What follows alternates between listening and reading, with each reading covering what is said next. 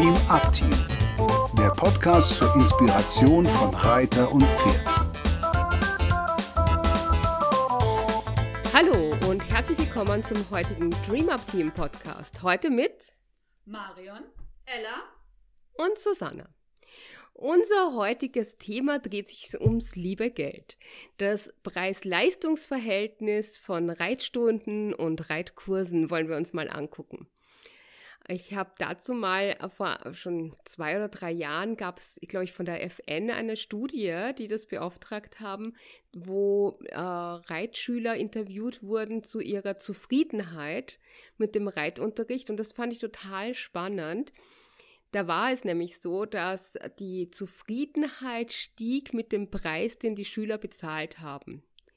Das ist ganz faszinierend. So, also ab 100 Euro waren die ähm, äh, Reitschüler durchweg sehr zufrieden, während für 20 Euro waren sie das nicht. Das finde ich ist eine sehr spannende Beobachtung. Woran das jetzt liegen mag, ob das daran liegt, dass man, wenn man mehr zahlt, schon mal das Gefühl hat, dass man was Besseres kauft. Aber was ich auch denke, woran es liegt, ist, dass jemand, der sich selber bewusst ist, dass er diesen Wert hat, eben auch die Qualifikation zu hat. Was meint ihr dazu?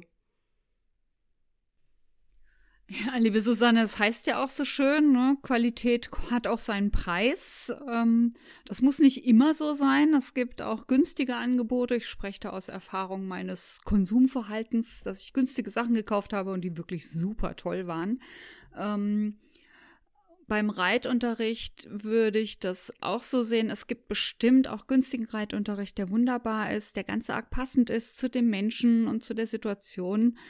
Ähm, aber im Großen und Ganzen muss Reitunterricht auf jeden Fall seinen Preis haben, weil ähm, es ist ja nicht nur diese eine Reitstunde, die der Kunde zahlt, sondern der zahlt ja viel mehr, was drumherum ist.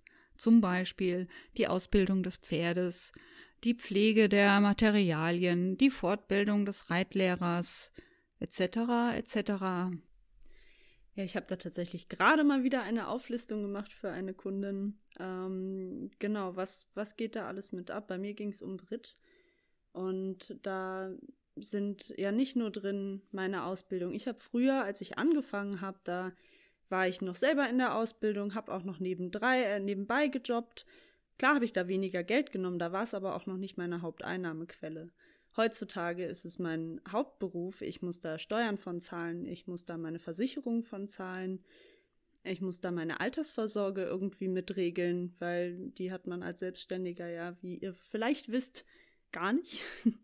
ähm, und noch dazu kommt einfach das ähm, große Risiko, dass in dem Fall mit dem Beritt, dass ich mich auf andere Pferde setze, die ich noch nicht so gut einschätzen kann. Vielleicht sogar noch Jungpferde, die noch gar keine Ausbildung haben und äh, das muss für mich einen Gegenwert haben, mit dem ich gerne dahin fahre und gerne arbeite. Und ich denke mal, das ist auch ein ganz großes Qualitätsding dann am Ende, dass wenn der Reitlehrer oder die Reitlehrerin keinen Spaß an der Arbeit hat, weil es hintenrum einfach mit dem Geld überhaupt nicht stimmig ist, dann kann auch wenn der Reitlehrer noch so gut ist, die Qualität irgendwo nicht stimmen, weil ein bisschen das Herz in der Sache fehlt. Ja, genau. Das finde ich ist auch so ein ganz wichtiges Thema. Wir Reitlehrer, wir machen das, ich gehe mal davon aus, die meisten von uns aus großer Leidenschaft und Liebe zum Pferd. Und ich liebe meinen Beruf und bin total dankbar, dass ich das machen darf. Aber natürlich muss ich, so wie Ella auch schon gesagt hat, meine ganzen Unkosten decken. Viele der Reitlehrer sind Solo-Selbstständige und müssen eben selber sorgen für ihre Rentenversicherung, für ihre Krankenkasse und alles, was da drumherum gehört. Wenn die mit einem Auto angefahren kommen, muss das Auto bezahlt sein, der Sprit, die Reparaturen, gegebenenfalls Winterreifen und was da alles ebenso dranhängt an ein Auto, wie auch was der Reitlehrer sonst so braucht. Die müssen auch essen und leben und haben vielleicht sogar Familie und eine Wohnung oder ein Haus zu bezahlen. All das sind Teile und dies, nur weil es uns Freude macht und wir es mit Leidenschaft machen, es, müssen wir trotzdem gut bezahlt sein, damit wir das auch machen können in der Qualität, in der wir es gerne machen wollen. Was man auch anschauen muss bei der Preisfrage ist, was ist es denn? Ist es Spirit, wo es immer nur ein, eine Person mit einem Pferd zu tun hat? Oder ist es eine Einzelstunde, was auch sehr arbeitsintensiv ist? Oder ist es eine Gruppenstunde, wo sich natürlich der Preis relativieren kann, weil viele Reiter gleichzeitig sind, aber trotzdem jedes Pferd muss natürlich gefüttert werden, versichert sein, die Ausrüstung bezahlt haben zum Hufschmied und, und, und. Die Kosten für ein Pferd sind viel höher, als man so einschätzt. Also man darf gut rechnen, für so ein Pferd im Monat im Schnitt 600 Euro ist nicht zu wenig angesetzt. Ja, und je nachdem, wo man sich in Deutschland aufhält, kann das auch noch wesentlich mehr betragen. Ja, ich frage mich gerade, wie dann so diese Unterschiede zustande kommen. Man kann ja Unterricht zwischen 20 Euro, du sagtest ja schon zum Teil irgendwie, wenn da fünf, sechs Leute in einer Abteilung reiten, klar ist es dann etwas günstiger als ein Einzelunterricht. Ähm, aber selbst da gibt es dann so große Preisunterschiede.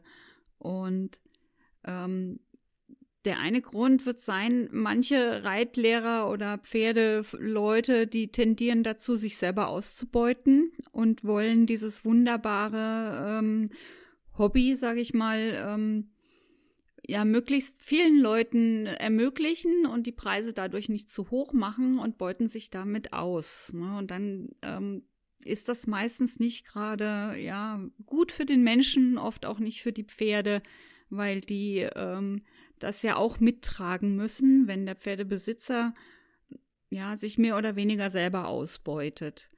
Und darum ist es auch ganz gut, finde ich, wenn man wirklich hinguckt als Reitschüler, als ähm, Suchender nach einem Reiterhof, wo man gerne reiten lernen möchte oder dieses Hobby halt machen möchte.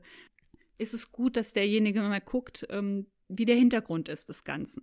Geht's allen gut dort? Und wenn es allen gut geht, dann kann man das mal ausprobieren. Marion, ich finde, du hast da noch einen ganz, ganz wichtigen äh, Punkt angesprochen und da würde ich gerne mal ein kleines Appell an alle ReitlehrerInnen äh, rausschicken. Und zwar nur weil euch euer Beruf Spaß macht, heißt das nicht, dass ihr dafür kein Geld verlangen dürft. Das ist, glaube ich, auch immer so ein bisschen diese Sache mit dem Ausbeuten, was du schon gesagt hast. Ähm, äh, immer die, wieder dieses Ding, ja, ach Gott, es ist so teuer und dann steht der Reitlehrer da und sagt dann, ja gut, ist ja auch, es macht mir ja auch Spaß. So.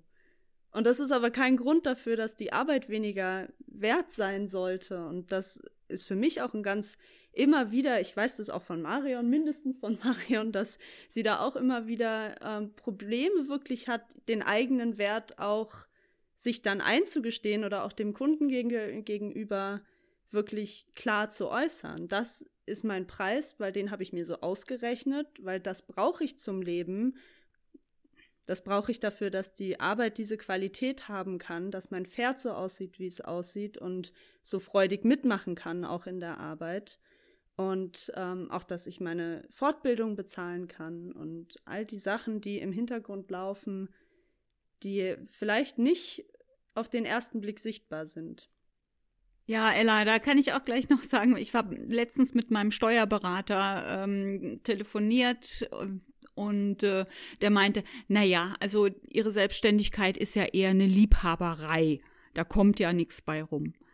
Ähm, das, der meinte das nicht böse, aber ich war schon so ein bisschen getroffen, weil das ist für mich ähm, eine Berufung und eine Profession und ich lebe tatsächlich schon davon, auch wenn laut Steuerberater da nichts bei rumkommt und trotzdem lebe ich so und ich lebe so zufrieden.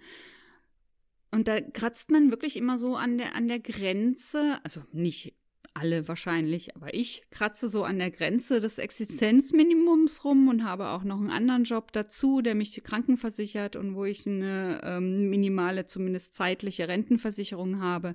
Und das gibt mir eine Sicherheit nochmal im Hintergrund, dass ich das machen kann, den Reitunterricht so geben kann. Wenn ich das nicht hätte, den Zweitjob, dann wären meine Preise noch höher. Was ich tatsächlich auch glaube, ist, ähm, dass die Preise, die wir heutzutage zum Teil noch auf dem Markt sehen beim Reitunterricht, sind einfach Preise von, ich weiß nicht, vor 100 Jahren. ähm, ja, also klar, ich kann mir aber anders nicht erklären, warum eine Reitstunde für 20 Euro in irgendeiner Form rentabel ist.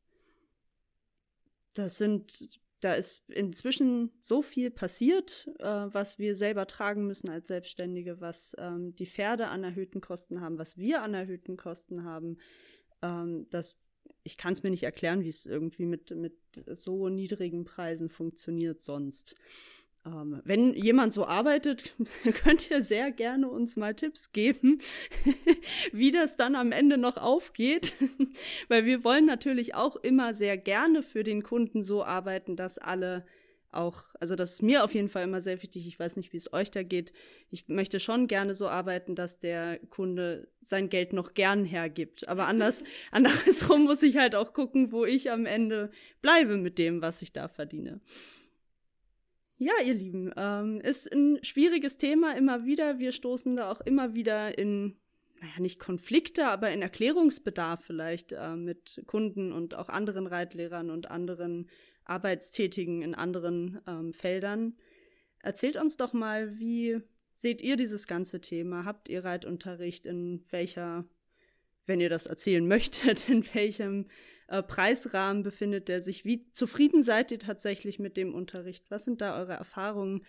Äh, wir freuen uns auf ne aufs nächste Mal und bis dahin wünschen wir euch eine schöne Zeit. Tschüss! Dies war eine Produktion des Dream Up Teams.